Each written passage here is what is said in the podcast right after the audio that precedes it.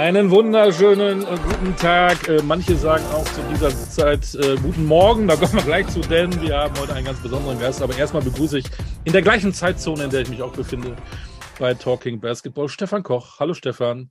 Hu, Olli, schönen guten Tag. Bist du ausgeschlafen? Ich bin ausgeschlafen. Ja, es sind, ja, es sind noch Ferien äh, in, in Hessen und ähm, entsprechend keine Schule. Und äh, also mein Sohn muss nicht zur Schule, meine Frau ist ja Lehrerin, die auch nicht. Und deswegen ist im ganzen Haus Ruhe. Und äh, dann mache ich auch ein bisschen länger Bubu. Ist schön.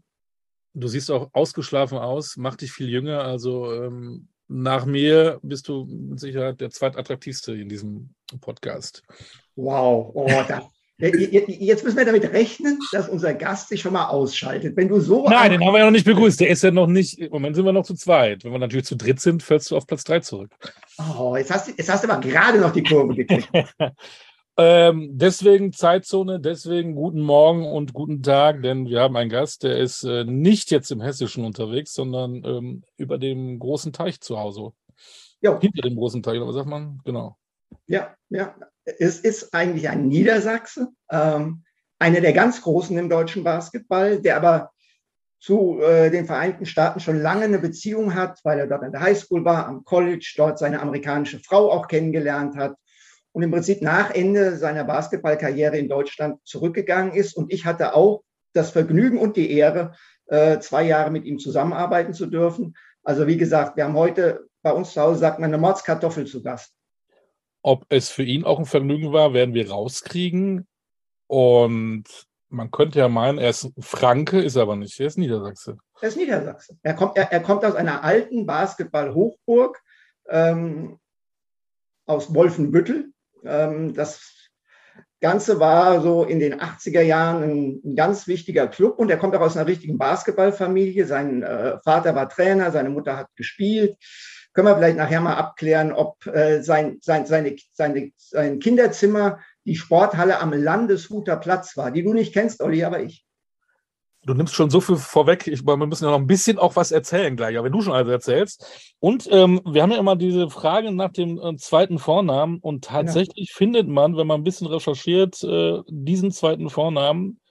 Angeblich heißt er mit zweiten Vornamen Joachim, lieber Gast. Ist das richtig? Das ist wohl richtig, ja. Das kam von meiner, von meiner Großmutter. Die wollte unbedingt, dass äh, mein Zweitname Joachim ist. Ist ja nicht so schlimm. Kann man doch mit leben.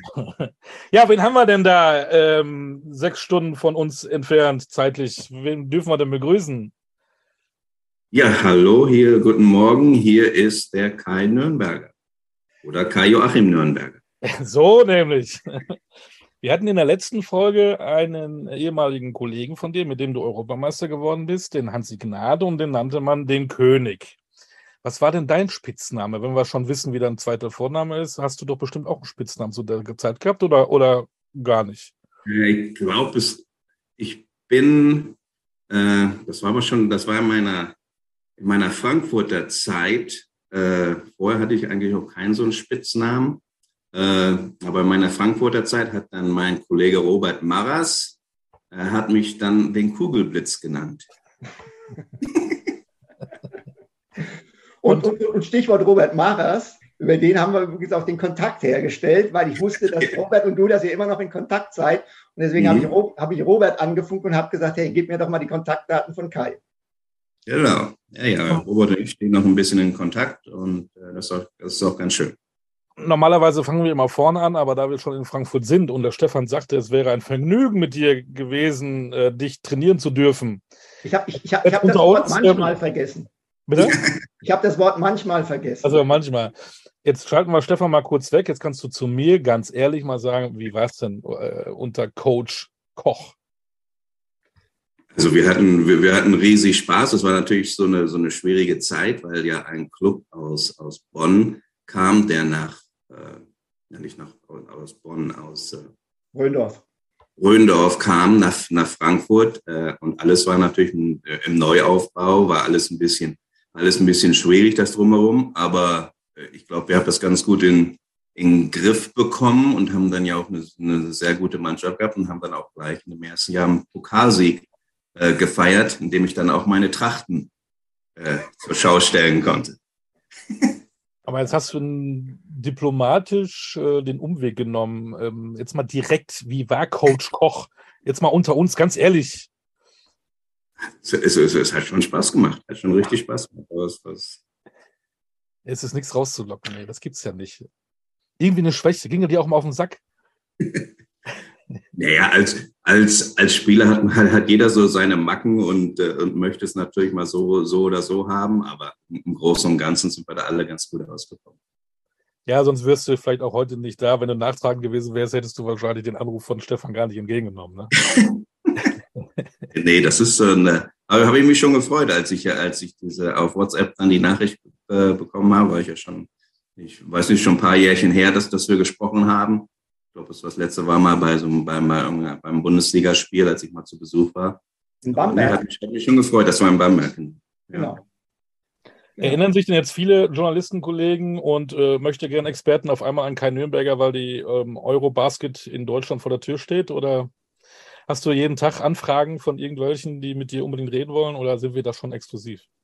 Nö, da glaube ich, ich bin da so weit von dem Tagesgeschäft weg, dass ich da sowieso nicht gar nicht weiß, was, was in Europa abläuft und keine, auch keine Tipps geben kann, äh, wie man da am besten sich da, da, da durchschlägt.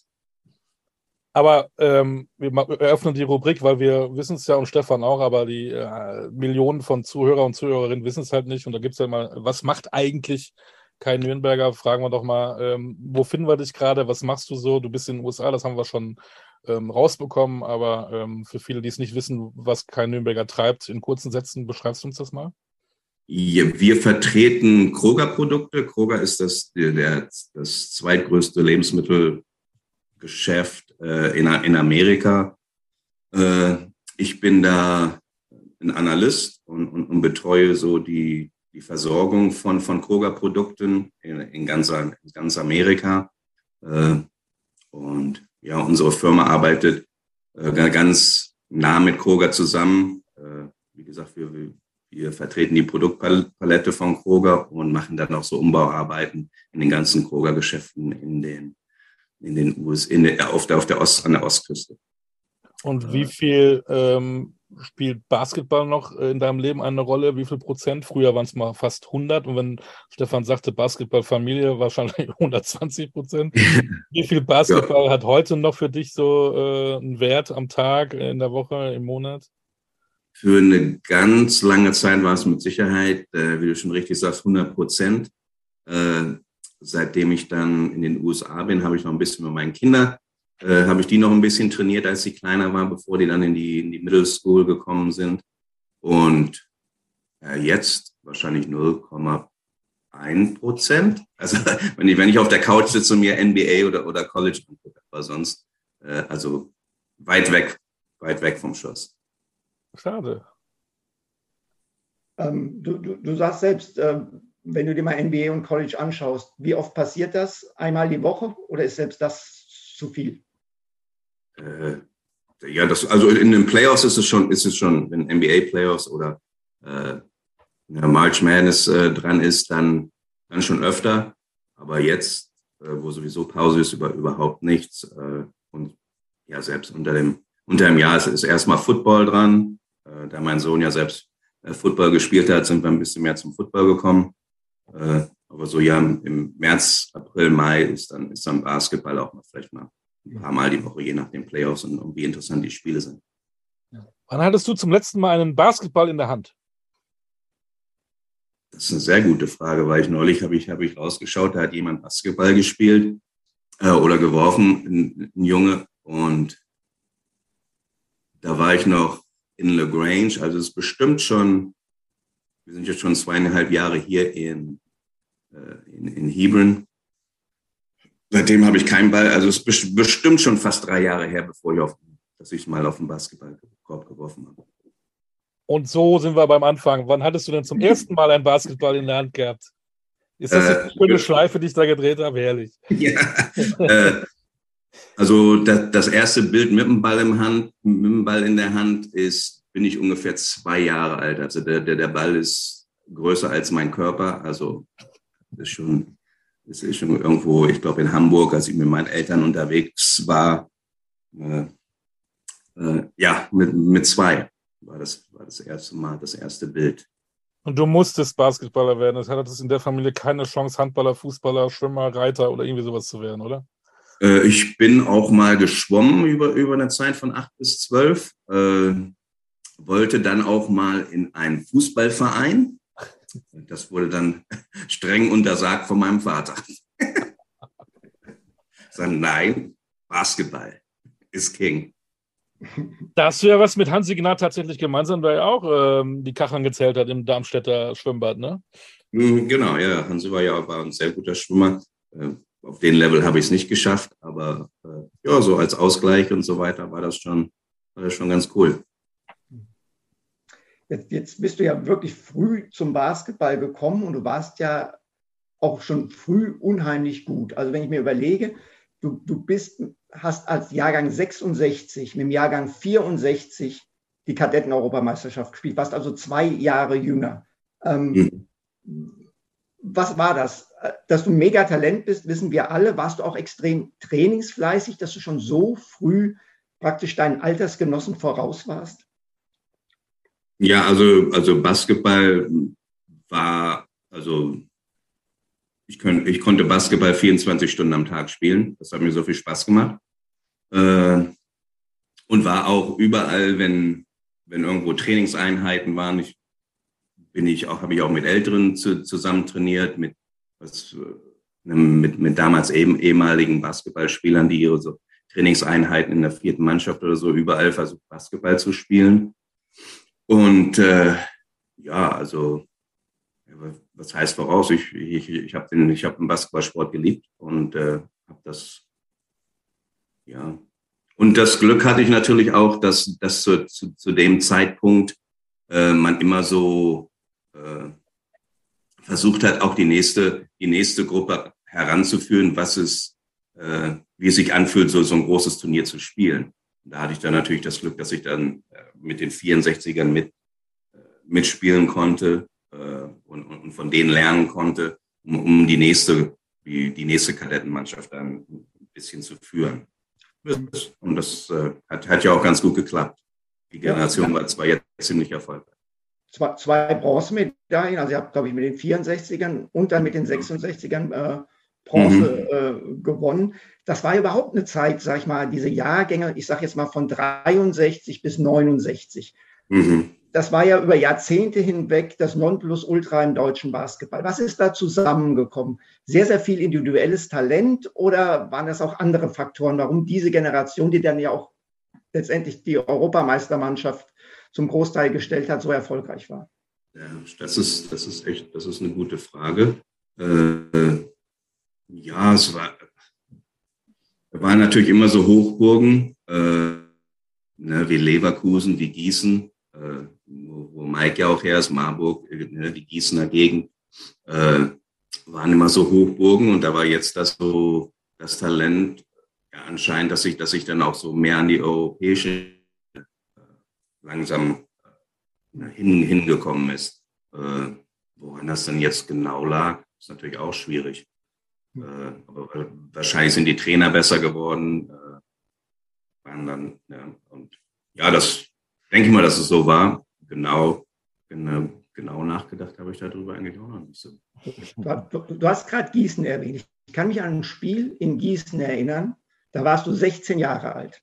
Ich weiß nicht, mhm. ob du dich an dieses Spiel noch erinnern kannst. Du bist eingewechselt worden. Dein erster Touch war, du hast Mitteldistanz reingeworfen und am Ende hast du den Game Winner getroffen äh, indem du fast über das ganze Feld gedribbelt bist. Vladik Hatlitz stand in der Ecke und hat gewunken, hey Youngster, mhm. gib mir die Murmel. Du hast gesagt, Flavio, du stehst gut, du bist der Routinier, ich hau das Ding rein und hast das Spiel entschieden. Du warst immer schon extrem nervenstark und kaltschnäuzig. Kannst du dich an das Spiel noch erinnern? Ja, ja ich, ich glaube, der Mike war auch bei dem Spiel, kann das sein? Ja. Äh, wusste dann dadurch, dass, dass, dass Mike und ich ja auch in der Kadettennationalmannschaft zusammen waren, äh, gut befreundet waren, äh, haben, war er, glaube ich, auch bei dem Spiel gesagt, hey, komm vorbei und was weiß ich. Ja, das war immer so, dadurch, dass ich auch immer mit, mit, mit Älteren trainiert habe vorher schon, war das eigentlich so, so hey, da, hey, da musst du reingehen und einfach dein Ding durchziehen und äh, ja, so, so war das dann halt. So, so an die ganzen Spielszenen kann ich mich jetzt nicht mehr so dran erinnern, aber, aber ich weiß noch, dass das, dass das Spiel, als ich 16 war und in der Bundesliga gespielt habe, war natürlich schon, eine, natürlich schon ein irres Ding. Ja. Lass uns doch mal ein bisschen äh, ins Wohnzimmer der Familie Nürnberger gucken. Äh, zu seiner Zeit, Vater äh, sowieso ähm, tausendprozentig mit Basketball beschäftigt, hat ja sogar den Trainerschein Nummer eins des DBB wohl gehabt. Überragend. Mhm. Äh, die Mutter hat äh, Basketball gespielt, auch in der ersten Liga. Der Bruder hat gespielt, der Jörg, die Schwestern Claudia und Ina haben gespielt. Ähm, wie kann man sich das so ab? Habt ihr dann auch mal Basketballverbot gehabt, dass wir am Tisch saßen und heute reden wir mal gar nicht über Basketball oder was? komplett immer das Thema jeden Tag? Nö, so das, so das Thema war das eigentlich, war das eigentlich gar nicht. Ich meine, äh, mein Vater hat natürlich war, war, war Trainer, hatte auch Schiedsrichter, äh, die Lizenz Nummer eins. Also von daher war er total involviert im Basketball, war ja Vize, Vizepräsident auch beim DBB, äh, war so ziemlich der, äh, den, ja, den Wolfenbüttler Basketball äh, so den Aufstieg gegeben hat äh, angekurbelt hat. Äh, von daher so, so richtig das Thema war, war das eigentlich nicht. Äh, jeder hat so mehr oder weniger sein Ding gemacht. Äh, natürlich wusste, wusste mein Vater auch über, wusste auch Bescheid, wann Trainingseinheiten waren, wann Spiele waren, äh, weil dann war er ja auch immer da. Von daher geredet wurde nicht, äh, es wurde gemacht und äh, das war so. Wer hat denn wem da die Ratschläge gegeben? äh, ja, was, was heißt Ratschläge? Ich hatte das Glück, dass in der Wolfenbüttler Zeit, wie Stefan ja schon gesagt hat, äh, Basketball ja so im, im Vorraum stand, äh, ja, so eine Hochburg war und natürlich auch viele talentierte Spieler immer durch, durch Wolfenbüttel durchgekommen sind, wie Mihai Albu, äh, äh, Jürgen Wohlers, äh, ne, der ehemalige Rekordnationalspieler, äh, Joe Leubel, und ich das Glück hatte, dass, dass, dass diese dann auch in, sehr involviert in der Jugendarbeit waren. Und ich auch natürlich dann von denen auch immer ein bisschen, bisschen was mitgekriegt habe und, und viel von denen gelernt habe. Mihai, lauf bis zur gestreichelten Linie und mach fünf Liegestühle. ja, genau. War das jetzt? Das, das, das war Mihai Albu Deutsch. Mhm, genau. Ja, genau. Und das war, er war ja was, ja, Europaspieler des Jahres aus Rumänien. Es war ein, es war ein, ein unglaublicher, äh, unglaublicher Spieler. Und äh, ich hatte ihn ja selbst im Basketball AGs als Trainer, also konnte man da schon viel. Er hat ja damals die in Wolfmittel gespielt, trainiert. Also hat man da schon viel, viel gelernt, viel gesehen, auch auf, auch auf dem Spielfeld. Weil ein Spiel, ein Bundesligaspiel ohne keinen Nürnberger, auch als Zuschauer, als er jung war, gab es nicht. Wann ähm, hast du gemerkt, ähm, Basketball könnte auch, wie wir es am Anfang mal gesagt haben, auch 100 Prozent meines Lebens äh, ausfüllen? Ich will damit möglicherweise auch Erfolg haben und den ein oder anderen ähm, Euro, Schrägstrich Mark damals äh, verdienen.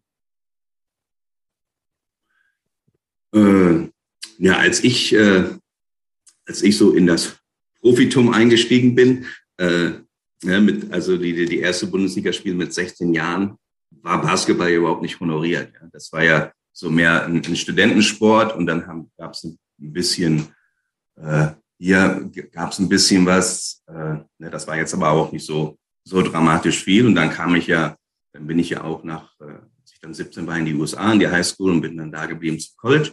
Ja, und kam dann eigentlich wieder und nach meinem, so, so wie ich das Gefühl hatte, war es, naja, wir wir machen jetzt noch eine Ausbildung und spielen nebenbei auch noch Basketball und bla bla bla bla. Und dann auf einmal war es so, ups, die wollen mir aber Geld geben. Das ist ja interessant. Das ist ja, das hat sich ja hier in, in, in sechs, sieben Jahren äh, äh, ja doch schon ganz schön weiterentwickelt, dass man jetzt auch nur noch Basketball spielt. Das ist ja interessant. Und da, das war so das erste Mal, wo ich das dann auch mitgekriegt habe, dass da auch in, in Deutschland rekrutiert wird und äh, dann auch du damit ein bisschen Geld verdienen kannst. Du, du, hast ja selbst gesagt, du bist mit 17 äh, rüber in die Staaten, äh, mhm. in die Highschool nach Illinois. Ähm, was war für dich das Ausschlaggebende? Ich meine, du hattest ja in Wolfenbüttel, das hast du ja beschrieben, eigentlich für mhm. die damalige Zeit sehr gute Bedingungen. Ging es für dich um Basketball oder ging es für dich primär um Lebenserfahrung, andere Kultur kennenlernen? Ja, dadurch, dass man natürlich auch mit der National Kadettennationalmannschaft, Junioren und so weiter auch viel um, in, in Europa rumgekommen ist. Äh, und dann Bernd Röder damals Kontakte hatte in den USA, zu den USA und Trainern hier drüben. Da hat er, hat er mal angefragt, ob ich, ob ich das machen möchte. Und da habe ich gesagt, ja klar, logisch, das ist Basketball ist äh, ne, Mutterland des Basketballs und da wollen wir jetzt noch mal sehen, wie das da drüben ist äh, und da mal trainieren. Und das war ja eigentlich erst nur vorgesehen für ein Jahr. Äh, ja, und dann kam ich auch in eine Gegend mit einer, mit einer, wo Basketball, auch Basketball-Euphorie da war, äh, hatte eine gute Mannschaft und hatte dann das Glück, auch ein Stipendium zu kriegen und dann weiter, weiter in den USA zu bleiben und äh, College-Basketball zu spielen. Das, das, das Stipendium bekommen, nach mhm. deinem Highschool-Abschluss in den USA. Das heißt, du hast aber dann im Prinzip kein deutsches Abitur mehr gemacht, weil du ja drüben geblieben bist. Das heißt, mhm. in Deutschland faktisch keine Hochschulzugangsberechtigung gehabt, um mal den Terminus technicus zu benutzen. Genau, genau, genau. Ich habe ja, ich habe meinen normalen Realschulabschluss gemacht, habe dann noch äh, ein Jahr Oskar Kemmer Schule, so eine Wirtschaftsschule besucht in, in dem ersten Jahr, wo ich hier in der, im Wolfmittel in der Bundesliga gespielt habe und bin dann in die USA, habe da meinen Highschool-Diploma gekriegt und bin dann an die, an die Southern Illinois University. Genau. Jetzt, jetzt, damals war es ja großartig in, dass, dass, dass Deutsche in die USA gehen. Äh, ja. Der Schremm von Chris Welt waren in Washington, Uwe Blab sogar bei Bob Knight in Indiana. Ähm, du warst eigentlich der einzige Kleine, der einzige Guard. Mhm. Ähm, war das dadurch schwieriger, dass eigentlich zu diesem Zeitpunkt ja, wenn Colleges Ausländer rekrutiert haben, in erster Linie auf Länge geschaut haben, musstest du dich da schon ein bisschen mehr durchkämpfen und deine hohe Qualität, sag ich mal, stärker unter Beweis stellen als jetzt ein 2,5 Meter fünf oder 2,10 Meter zehn Mann? Ja, man muss auch sagen, den, den, auf dem Level, ich war ja auf dem Mid-Major, aber auf dem kleineren, auch, auch wenn es die erste Division war, waren Mid-Major äh, wie Olaf, äh, Uwe, Jens Kujava, Detlef und, äh, und Chris, die waren ja schon, das waren ja schon jetzt schon ganz andere Dimensionen. Äh, das mit Major war ein bisschen mehr auf Aufbauspieler angelegt. Äh, du hattest jetzt keine Riesenkracher mit, mit, mit, mit, mit der Größe äh, in, in der Liga und da konnte man schon als Aufbauspieler sich ein bisschen besser besser durchsetzen. Aber es war natürlich doch, das Spiel war immer ein bisschen ja, auf, auf Schnelligkeit und sowas angelegt. Äh, obwohl ich nicht der Schnellste war zu dem Zeitpunkt, äh, konnte ich halt mit meiner Routine, die ich schon bekommen hatte durch Bundesliga und, und Trainieren immer mit, äh, mit Älteren, konnte ich durch meine Routine schon ein bisschen was, äh, was die Schnelligkeit angeht, ein bisschen was wegmachen. Hat, hattest du andere Angebote noch außer äh, Southern Illinois für ein Stipendium? Ich hatte noch eine, eine, zweite Division, die auch in der Nähe von, von Southern Illinois ist, Southeast Missouri State. Äh, aber dadurch, dass Southern Illinois University 45 Minuten weg war von, von der High School, äh, war das schon, war das eigentlich schon der, der, der Traum. Ja. ja. Ähm, dann bist du nach Deutschland zurückgekommen, Galatasaray Köln. Da, da, ja, da, da, genau, du, lachst, du, du, lachst schon, du lachst schon. Pass auf, ich, ich, ich habe vorhin gesagt, ich erinnere mich an das Spiel in Gießen, wo du den Game Winner getroffen hast mit 16 Jahren. Mhm. Wenn ich an Köln denke, denke ich an einen Fernsehbeitrag, in dem mhm. du gefilmt wirst, weil ihr kein Geld bekommen habt du deinen Kühlschrank aufmachst, da liegt eine halbe Tafel Schokolade drin und sonst ist der Kühlschrank total leer. Du nimmst die raus, brichst zwei Rippen Schokolade ab und isst die und der Reporter sagt so, ja, kein Geld in Köln, alles, was kein Nürnberger im Kühlschrank noch hat, ist diese halbe Tafel Schokolade. Kennst du das Ding noch? Ja, ja, oh Mann, ey, das ist, das ist super. Ja, äh, ich weiß doch gar nicht, ob wir, ob wir irgendwie rumgefahren sind um McDonalds oder, oder so ein Zeug. Ich weiß nicht, ob, der, ob sie das so aufziehen wollten, auch mit McDonalds, dass man da rumfährt und, dann in irgendwelchen Mülleiern rumsucht, ja. Aber ja, ja das, das war schon, das war schon ein starkes Ding, ja. Ja, Galatasaray, äh, von, von der Mannschaft her, eine, eine super Mannschaft, bloß alles andere, da war das dann wieder, hm, anscheinend doch kein Geld da. Ja, genau. wissen, Galatasaray war so ein bisschen der Nachfolgeclub vom BSC Saturn, ne? Und genau, ja. die gingen wohl ein bisschen in die, in die Pleite und dann kamen die ähm, scheinbar reichen Türken und hatten da ein Projekt vor. Ne? Genau, ja. Aber irgendwann äh, war das Projekt. Ja, jeder hatte wohl so, so ein bisschen da seine anderen Gedanken oder was auf dem Papier da steht, äh, was gemacht werden sollte. Und dann, ja, drei Monaten oder so, war es auf einmal, ups, was ist, was geht ab? Ja, nichts ging mehr, aber wir, wir haben trotzdem als Mannschaft dann noch weitergespielt, äh, haben das Jahr noch durchgezogen, aber ja, war schon, das war dann so der erste Eindruck vom Profi-Basketball in, äh, in, in Deutschland. Gibt es diesen großartigen Fernsehbeitrag eigentlich auf YouTube? Weißt du das? Nee, da weiß ich nicht. Das, das wäre mal schön, das rauszufinden. Ja, ich wollte ich wollt nämlich gerade sagen, weil wenn du das gewusst hättest, dann hätte ich das unseren äh, Zuhörern dringend ans Herz gelegt. Äh, aber vielleicht recherchiert ihr ja von euch aus mal. Genau, kein ja, genau. YouTube, absolut. Äh, wir waren eben noch in den USA, jetzt sind wir schon bei Galatasaray Köln. Ähm, die Verbindung, äh, als du in den USA warst, mit Deutschland, wie kam das denn dann wieder zustande? A, Köln, B, auch DBB. Denn, soweit ich das gelesen habe, 88 hast du ja schon dein erstes Länderspiel. Ja, es war ja immer schon so, dadurch, dadurch, dass Bernd Röder ja auch immer Assistenztrainer war bei der Nationalmannschaft und er auch ja den Kontakt, war da immer ein Kontakt. Ich meine, die, äh, die Trainer, die Bundestrainer und so wussten schon, wo, wo die deutschen Spieler und so verteilt waren in den USA. Also von daher war da immer schon ein bisschen Kontakt. Ich glaube, äh, Bernd und Ralf Klein sind, waren, waren auch mal auf einer USA-Tour und sind, haben auch ein Spiel von uns angeschaut, äh, von Southern Illinois. Äh, also der, der Kontakt zum DBB war, war, war immer da und ich war ja auch mal die meisten Sommer äh, im, im Sommer immer, immer da und habe irgendwie, wenn es 85 war es mit der Junioren-Nationalmannschaft Europameisterschaft gehabt. Äh, oder 85 war ich selbst da im Trainingslager für, für die Europameisterschaft damals in Stuttgart. Äh, also man war ja, war ja eigentlich immer da. 88 war dann schon, glaube ich, mit Svetislav die, die Vorbereitung auf die, auf die Olympiade äh, oder für, auf die Qualifikation. Also dann, die Kontakte waren da nie abgebrochen. Ich war dann, ja, Stimmt das eigentlich? Ich habe das eben noch gelesen äh, am Anfang, dass du bei Pesic ein bisschen ein Problem hattest, weil du angeblich übergewichtig gewesen wärst und du musstest extra schichten. Ähm, ja, das, das ist richtig. Das ist richtig. Ich war, also wie vorhin schon, schon glaube ich, schon mal angesprochen, ich war nicht der schnellste, nicht der fitteste, konnte aber unwahrscheinlich gut Gewichte stemmen. Also kräftig war ich, dadurch auch äh, am Ende auch vom Robert Maas der Kugelblitz.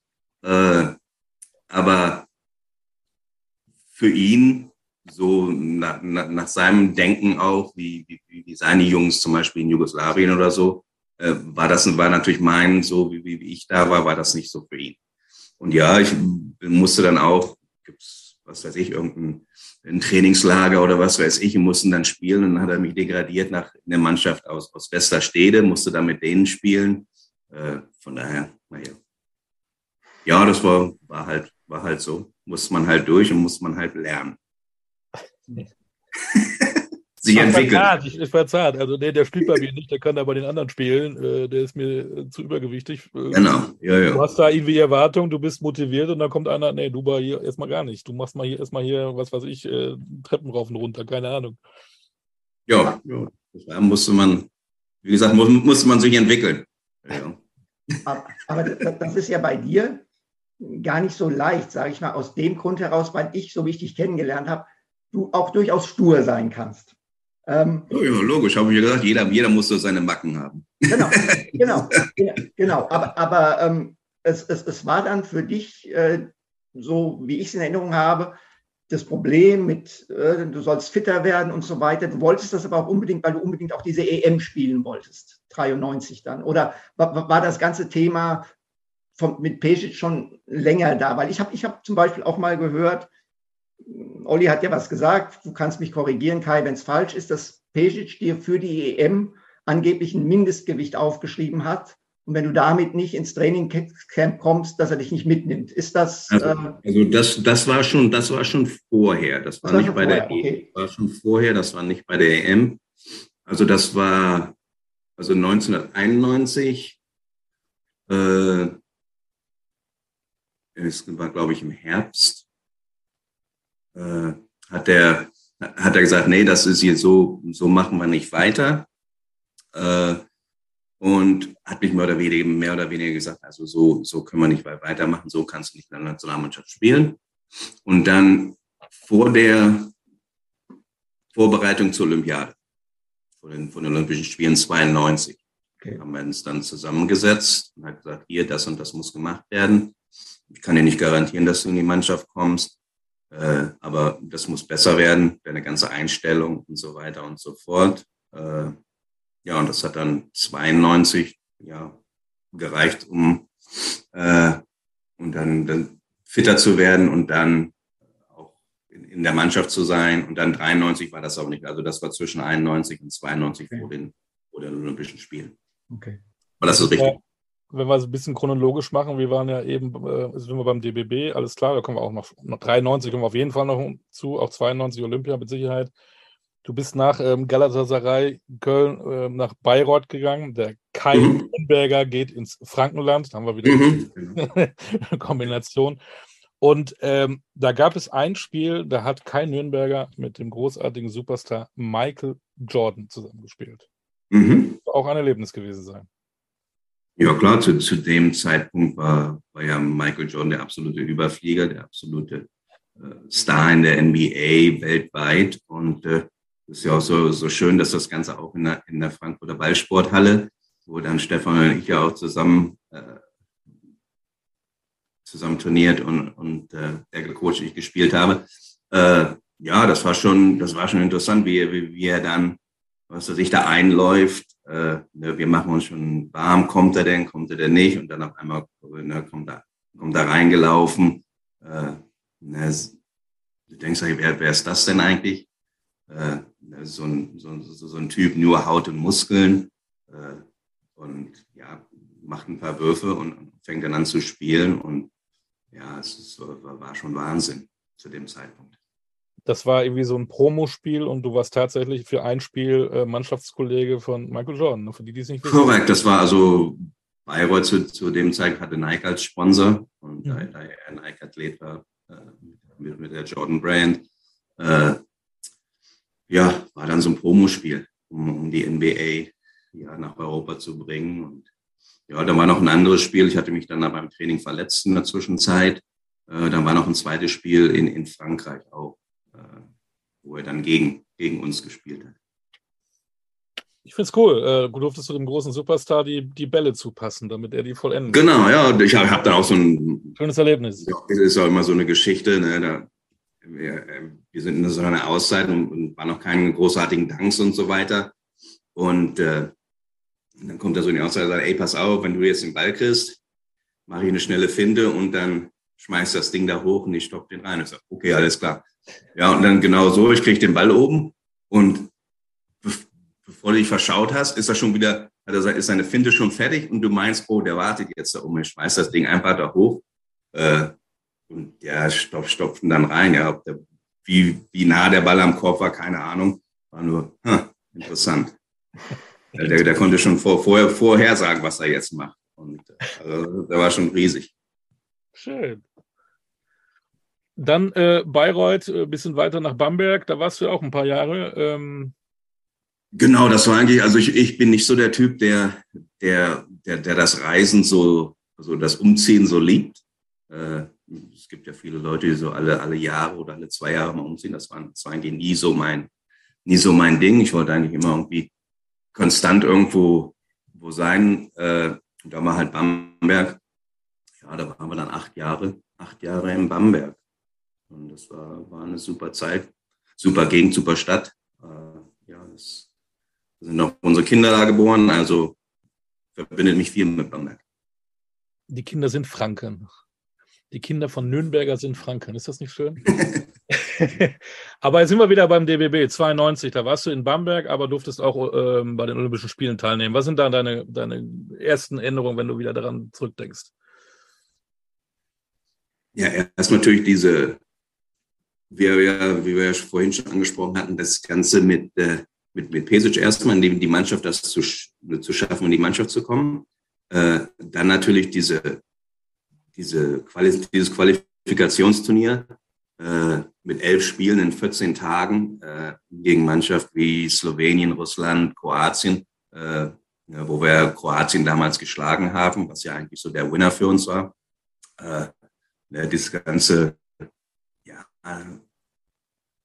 und dann natürlich die Olympiade, wo du dann, wo die auch zum ersten Mal äh, als Profis spielen konnten in, in allen Sportarten, äh, dass man dann irgendwo an der Bushaltestelle mit dem Jim Courier oder mit der Mary Jo Fernandes auf einmal saß und so weiter.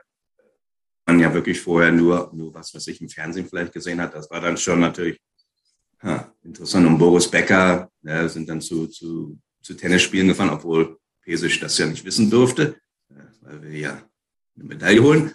Äh, und äh, naja, das war, das war halt schon ein riesen, riesen Erlebnis, äh, 92 mit diesen ganzen anderen Umständen, äh, ganzen Profi, Profisportler und so weiter zu sehen. Äh, war, Ihr seid einfach heimlich abgehauen. Ihr seid einfach äh, Pesic interessiert. Ja, ich meine, du, du, du hattest ja natürlich schon die Spiele, so wie die Spiele angesetzt waren, spieltest du jeden zweiten Tag, aber manchmal musstest du halt schon um 9 Uhr morgens spielen. Hattest dann so Donnerstag oder so nur eine, nur eine kurze Trainingseinheit, hast dann wieder am Freitag gespielt. Ja, und wenn du dann irgendwann, ich, das fiel so günstig, äh, dass wir, glaube ich, um 9 Uhr morgens oder so gespielt haben und dann Boris dann irgendwo am Nachmittag äh, dann ein, ein Match hatte. Und ja, du hast, bist halt mit dem Bus dann irgendwo hingefahren, hast, hast dir dann sein, dein Tennismatch angeschaut und warst dann halt wieder da zur, zur offiziellen Essen oder was weiß ich. Also du konntest schon mal äh, dir das anschauen, aber wenn du natürlich vom, vom alten, vom Pesisch dann erwischt wurdest, dann war das nicht so nett. Aber wir haben es zum Glück überlebt. Ja, und dann sind so. wir bei 93. Ähm, 93. Ja. Wir, wir, wir, hatten letzte Woche Hansi und es ist ja so, bei so einem großen Turnier, der MVP wird ja von der Siegermannschaft gestellt. Und Hansi hat als Kapitän gesagt, ja, Chris Welp, der leider nicht mehr unter uns war, hat ein großes Turnier gespielt, aber nicht nur wegen des Passes äh, in der Schluss- oder, oder im letzten Play, sondern aufgrund der konstanten Leistung im gesamten Turnier wärst du sein MVP gewesen für dieses Turnier. War dieses Turnier der beste Basketball, den du je in deinem Leben gespielt hast? Äh, ich weiß nicht, ob mein, mein besten war. Ich war mit Sicherheit sehr konstant. Äh, äh, als Aufbauspieler wusste, wann ich selber zu punkten hatte, wann es wichtig ist, meine die Mitspieler zu involvieren, frei zu spielen, wer einen guten Tag hatte und so weiter und so fort. Äh, das habe ich da in dem Turnier, hat das halt wirklich gut geklappt. Und wir haben ja die Gruppe, die da zusammengespielt hat, die Mannschaft hat ja schon über eine lange Zeit zusammengespielt. Also das, das Vertrauen und so weiter äh, in meine Mitspieler war immer da. Die waren ja, ja mit dem Chris, mit Hansi, Mike Henning, Mike Jekyll, das war natürlich, waren ja schon herausragende Spieler. Da habe ich eigentlich nur meinen Part zu beigetragen und ja, hatte, hatte halt das Glück, äh, zu, zu dem Zeitpunkt wirklich konstant zu sein. Das heißt, du hast dein Part zu beigetragen. Also ich habe das Turnier ja auch verfolgt. Du hast schon auf einem verdammt hohen Niveau gespielt. Das muss man, muss man einfach mal äh, so, so klar und deutlich, äh, so klar und deutlich sagen. Wie, wie oft äh, wirst du auf diesen letzten Pass angesprochen, auf deine Penetration und den Durchstecker zu Chris Welp. Jetzt natürlich nicht mehr, weil du in den USA bist. Oder wie oft geht jetzt dir selbst auch nochmal durch den Kopf diese Situation? Ähm, also eigentlich gar nicht so oft. Ich meine, ich werde ab, ab, ab und zu kommen, also, kommen also sagt jemand, ey, ich habe dich auf YouTube oder so gesehen, da war ein Spiel in Germany und was weiß ich. Äh, so oft, ich meine, ich, ich habe natürlich auch Bilder unten, unten hängen, äh, die mich da so ein bisschen dran erinnern und Medaillen und so weiter. Also ab und zu denk mal, aber es kommt nicht so oft vor. Okay. Jetzt habe ich eine Idee, damit du das alles wieder in Erinnerung hast. Wir haben hier äh, für mich den besten Kommentator von Magenta Sport, der Basketball kommentiert. Und der mhm. kommentiert jetzt für dich die letzten fünf Sekunden des Spiels Deutschland gegen Russland.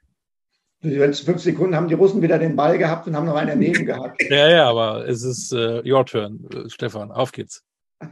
Ich, ich habe doch jetzt überhaupt kein Bild da. Ich kann es ja, mein Gott. Kai, wann hat, wann hat Chris Welt den, den Freiwurf reingeschossen? zwei oder drei Sekunden vor dem Ende? Ja, sowas, sowas um den Dreh, ja. Also mit, ich denke mal so Maximal mit, vier, würde ich sagen. Maximal, aber eher also zwei mit, oder also drei. So, so, so um die acht Sekunden bin ich, bin ich, habe ich angefangen zu ziehen. Ja. Äh, bin dann in die Mitte und äh, ja, drei, vier Sekunden waren bestimmt noch auf der, auf der ja. Uhr. Also dann mache ich jetzt dieses Play. Ja, nicht das ja. letzte, sondern dieses Play. Acht Sekunden noch auf der Uhr. Kai Nürnberger, top of the key. Eins gegen eins. Er geht über seine linke Hand. Die Penetration. Michailov kommt so hin mit der Durchstecker zum Welt. Der schlägt ihn ein. Foul von Michailov. Welt geht noch an die Linie. Deutschland kann dieses Finale gewinnen. Nürnberger mit seiner Penetration hat es möglich gemacht. Hat Welt jetzt noch die Nerven? Jetzt, jetzt, hast du doch alles wieder im Kopf, oder? Ja, genau. Ja, mit den, mit den Nerven und Chris Welp, wie er halt so ist, hat Nerven, hat, hat keine Nerven macht das Ding rein. Ja. Aber so bist du ja auch. Ist das Niedersachse? Ja, vielleicht ist das so ein, vielleicht ist das so ein, so ein Markenzeichen von den Niedersachsen. Das Schöne ist, wir haben ja jetzt das Bild und mit diesem Kommentar leuchtet die Sonne auf das Gesicht von keinem. Uh, ja, der kommt gerade da hoch. Uh, die Lichtgestalt, jetzt aktuell die Lichtgestalt ist doch während des Kommentars von Stefan Koch ein Traum. Das war ja das war total schön. Stefan, hast du gut gemacht. Immer ein bisschen hier zur Seite. Das war noch mehr Emotion, als äh, wenn ich dich erlebe bei Göttingen gegen MBC. Danke dafür.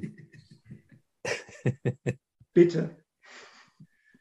Erinnerst du dich an die Stunden, an die Tage danach? Ähm, am Anfang dieser Europameisterschaft in, äh, war ja Basketball nicht unbedingt zwingend das Thema in Deutschland. Mhm. Äh, Verwandtschaft und Familie war in den Hallen wenig, eigentlich mehr nicht.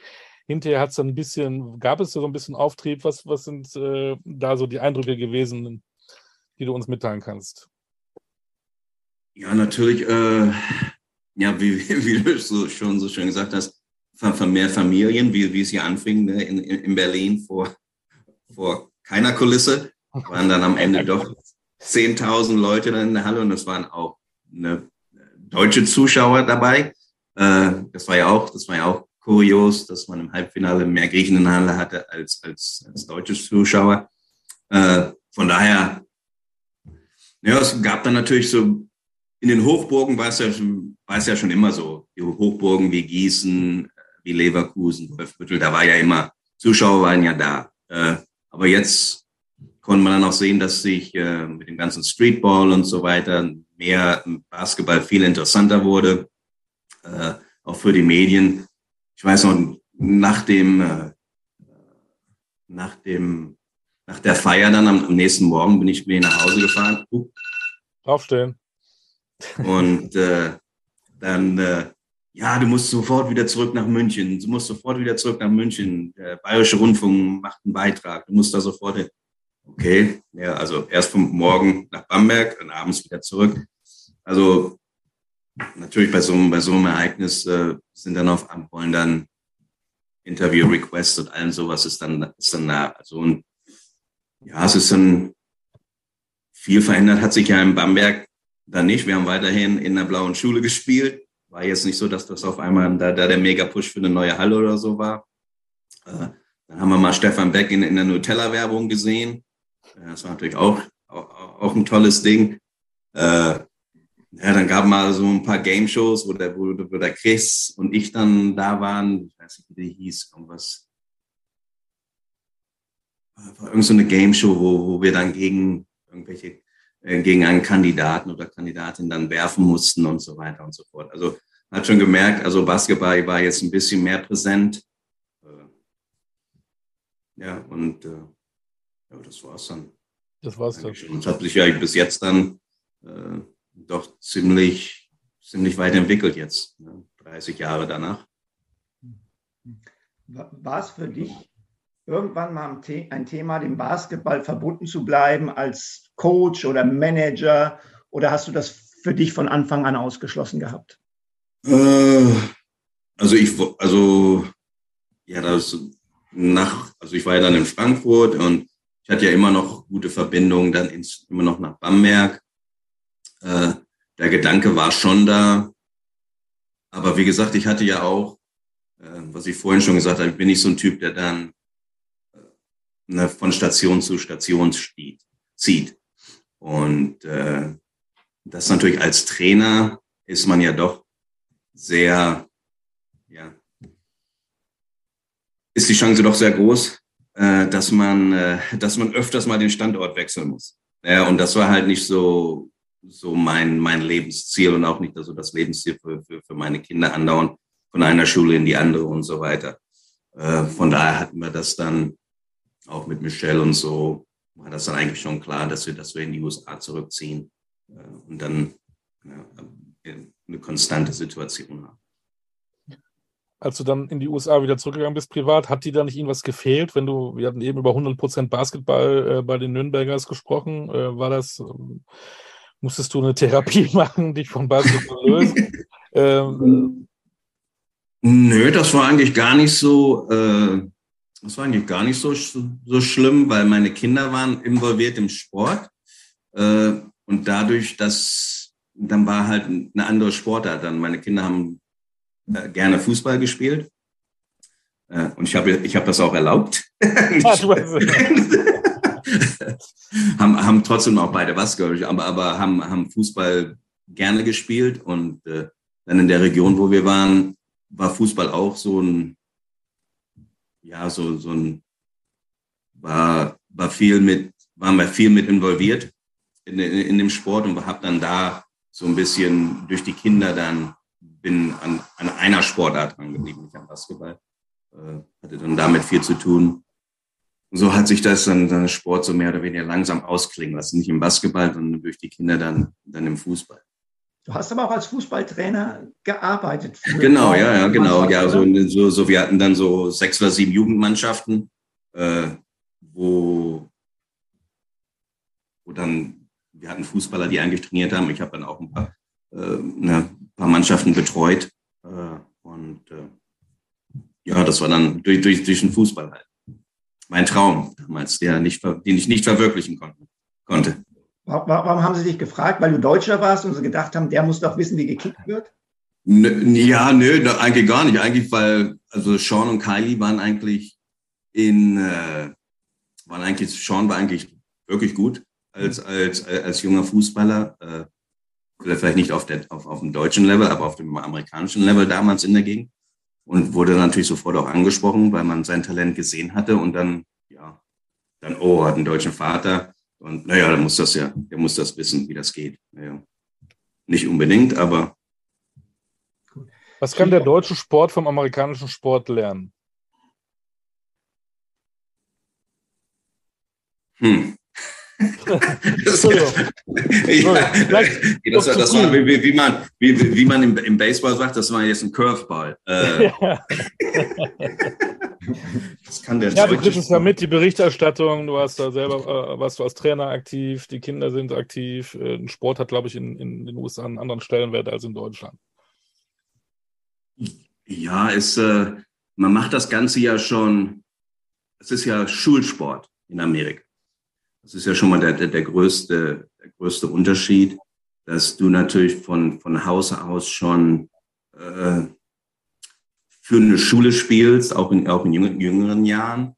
Äh, und dadurch natürlich auch immer, immer, immer versuchst zu, ja, zu verbessern oder das, das, das Beste zu machen für deine Mannschaft. Dass du schon als Junger immer, äh, Sport ist immer, bei, bei, in Deutschland sagt, äh, würde ich so schön sagen, da sind die Zensuren wichtig. In, in Amerika ist, ist, ist so Sport wichtig, dass man, dass man am Sport beteiligt ist. Äh, und äh, das ist vielleicht das, ist vielleicht das Einzige, dass, dass man schon von Anfang an äh, ne, so, so, so einen Push hinter sich hat von, von seiner Schule und von seinen Mitschülern. Mhm. Sag mal, was ist das? Kai, wie viel Deutsch sprichst du noch? Weil ich kenne viele Deutsche, die in den USA leben, die mit einem amerikanischen Akzent unsere Sprache mittlerweile sprechen. Bei dir ist das nicht der Fall. Äh, sprichst du viel Deutsch oder? Ähm, äh, ich würde jetzt nicht sagen, dass ich viel Deutsch spreche, aber es, es kommt auch immer, also immer noch, natürlich meine Geschwister sind ja noch in, in Deutschland. Äh, von daher spreche ich mit denen öfters mal. Äh, ja, wir haben ja auch, wir haben Freunde aus, aus Bamberg, die jetzt gerade am letzten Wochenende hier waren, äh, die, ja, wo man auch ab und zu mal ein bisschen Deutsch spricht. Äh, aber ja, also, also, also viel nicht, aber doch genug, um, um, um nicht äh, die Kartoffel im Mund zu haben. Ja, du, du, bist völlig akzentfrei. Ich erinnere mich dran, äh, früher, da war Detlef Schrempf noch nicht lange in den Staaten und dann war irgendwie mal äh, die ZDF-Sportreportage bei ihm und dann hat er schon wirklich so einen äh, amerikanischen Touch äh, in der deutschen mhm. Sprache gehabt und bei dir ist gar nichts da, deswegen. Ja, es ist also, es ist, ist schon schwierig. Ähm, ich, ich, kann jetzt nicht für den Detlef sprechen, ich weiß nur aus mein, von meiner Erfahrung her, dass äh, ich war einmal zwei Jahre nicht in Deutschland. Also ich glaube, das war zwischen 85 und 87. Und als ich dann 87 zurückgekommen bin in dem Sommer, war es schon sehr schwierig. Äh, das auch so äh, die ganze, die ganze Satzstellung und so weiter, dass man, dass man das richtig macht. Äh, das war schon, inter, das war schon interessant oder Wörter, die dann, wo man nachdenkt, wie sagt man das denn jetzt und so. Also es war schon, wenn, also wenn man einen längeren Zeitpunkt, wo ein längerer Zeitpunkt da ist, dass man die, die Muttersprache nicht spricht, ist das schon, war das schon interessant, wie, wie schnell man das doch, doch verliert. Aber das dann nach, nach ein paar Bier und äh, geht das dann schon wieder. Das gute amerikanische Bier. Ja. ja, nicht amerikanisches Bier, deutsches Bier, weil wir okay. Deutsche sind und dann wieder Deutsch. Okay. Das wäre fast meine nächste Frage gewesen. Du bist ja da integriert, du bist ja schon halber Amerikaner oder noch mehr. Was vermisst du eigentlich aus Deutschland am meisten? Ja, wie, wie, gesagt, Essen und Bier. Essen und Bier. Ja, ja, also das Essen, das ist ja, muss man ja sagen, auch gerade äh, von zu Hause. Meine Mutter war, war, war, war ein super Koch. Also äh, das Essen, ne, jedes, jedes Mal, wenn wir in Deutschland sind, der Mutter kocht. Und wenn wir äh, so um die Mai-Juni-Zeit da sind mit äh, Schnitzel und Spargel, weißen Spargel. Ne? Das sind natürlich dann schon ganz feine Sachen. Äh, von daher, das, das vermisse ich schon. Würde Svetislav Besic mit dir heute auch noch Sonderschichten machen müssen? mit Sicherheit. Sicherheit. ja, also, also das, das, äh, das geht nicht so ohne an einem vorbei. Mit Kai Nürnberger haben wir einen Europameister von 1993. Jetzt steht die Eurobasket vor der Tür. Ähm, hast du auf deinem Zettel für die nächsten Wochen auch äh, eine Notiz? Ich möchte gerne mal ein bisschen da reingucken. Ich will mir das mal angucken, was da in Deutschland passiert. Oder geht das dir auf Deutsch? Nee, das ist wirklich, also da habe ich, äh, ich weiß gar nicht, mit wem ich gesprochen oder ob irgendwer. Ich glaube, der Moritz hatte irgendeinen Beitrag irgendwo äh, und hat das auch, wir haben eine WhatsApp-Gruppe mit unserer 93er Mannschaft, hatte das dann gepostet. Äh, aber dass ich jetzt da auf dem aktuellsten Stand war, dass da jetzt die Europameisterschaft äh, ansteht, kann ich jetzt nicht sagen. Da würde ich lügen, wenn ich das sagen würde. Okay. Nichtsdestotrotz äh, hast du eine Europameisterschaft erlebt in, in, in deutschen Landen. Ähm, ich hatte das letzte bei Hansi Gnad auch gefragt. Jetzt haben wir natürlich alle deutschen Nationalspieler, die sicherlich diesen Podcast hören. Mhm. Was kannst du denen mitgeben, wenn die vor so einem Turnier in einem eigenen Land sind, äh, spielen müssen? Äh, ja, ich, also ich, ich weiß also nicht, wie, inwiefern die Mannschaft äh, sich kennt, wie, wie das so alles abläuft. Äh, da sind ja einige NBA-Akteure, denke ich mal, auch dabei. Äh, ich weiß nicht, wie oft die alle zu, zu, zusammenspielen. Das war natürlich bei uns. Wir haben über Jahre hinweg zusammengespielt. Äh, ja, das, ich denke, man muss Vertrauen in, in, in seine Mitspieler haben. Äh, denn ich denke mal, das sind schon, schon einige, einige gute NBA-Spieler, die ja wahrscheinlich auch für, für, ihre, für, ihre, für, ihre, für die Nationalmannschaft, ihre Nationalmannschaft spielen. Äh, so als Einzelner wird das schwer, da ein Turnier zu, zu gewinnen. Man muss das alles als Kollektiv machen äh, und das Vertrauen haben, äh, dass, dass, die, dass, dass deine Mitspieler da auch ja, das dann auch, ja, wenn, wenn sie offen sind, auch treffen. Ich meine, ohne das geht es halt nicht. Ich meine, alleine wird, wird keiner das gewinnen. Ich meine, außer wenn man natürlich ein Janis ist oder ein Jokic oder was weiß ich, die werden das wahrscheinlich schon, schon alleine äh, machen können. Aber obwohl die da natürlich auch einen, auch einen super Cast haben. Aber äh, ich denke mal, dass, dass man da als Mannschaft gefragt ist. Und wir hoffen, dass nicht nur die Verwandtschaft in den Hallen sitzen wird, sondern äh, dass, die, dass, die, Hallen, die Arenen bumsvoll sein werden. Ich glaube schon, dass ja, die genau. Bock denke, darauf haben. Ich, ich denke, das sind, ja, das sind ja mittlerweile andere Voraussetzungen, dass Basketball ein bisschen besseren Stellenwert hat als, als 93, wo man ja hinter Tennis, hinter Eishockey, hinter was weiß ich nicht alles, äh, äh ne, mehr, mehr, mehr ein Breitensport war. Ja. Ja. Ja. Also Vertrauen. Also, ähm, jetzt wollten wir dich begeistern für die Eurobasket, aber du hast dann wahrscheinlich andere Sachen vor, zumal gibt es ja noch ein bisschen Zeitverschiebung. Und ob ja, ähm, wird der europäische Basketball in Amerika überhaupt wahrgenommen? Oder also ich, halt die NBA und auch College Basketball eigentlich alles? Also, also ja, es ist College Basketball. Jetzt bist du ja in der, in der Baseball-Saison. Ja, es ist ja, du hast ja immer so ein so ein Zyklus, wo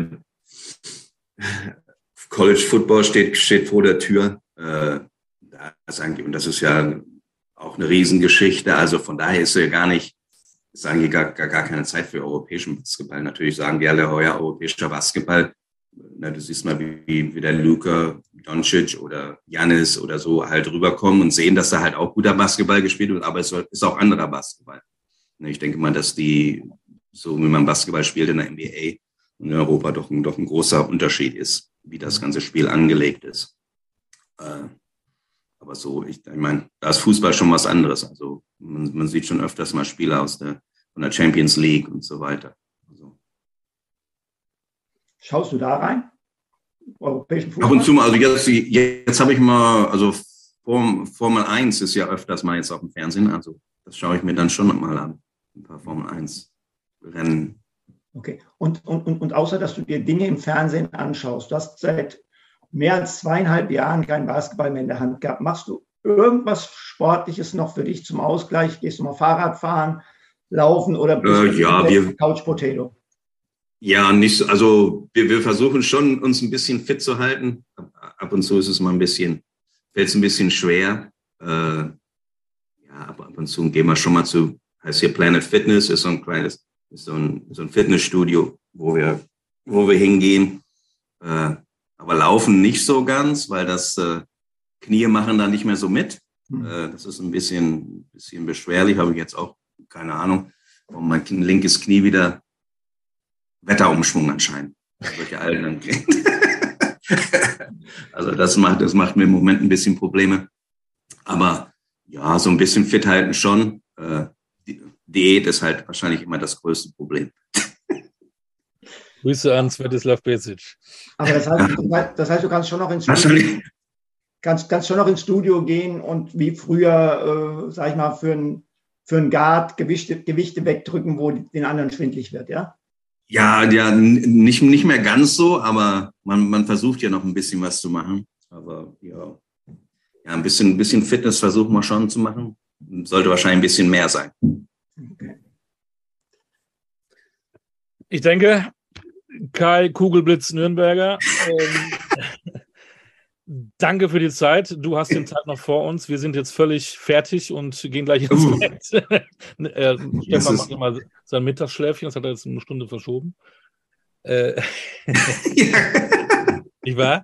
ähm, danke für deine Zeit und vielleicht hast ja. du irgendwann dann die Langeweile und schaust doch mal kurz rein, was dann die Deutschen bei der Eurobasket so. Ja, ich werde mal jetzt, jetzt da ich so, werde ich mal reinschauen, was so, was so im Internet oder so steht äh, und, und wie es denn so vorangeht. Genau, wenn die Schwingungen von Kai Nürnberger vielleicht in die Halle transportiert werden, werden sie nochmal eine Portion Motivation dazu bekommen und werden sagen, hey, der hat es damals 93 gewuppt, das hilft uns, das machen wir jetzt auch. Genau, ja.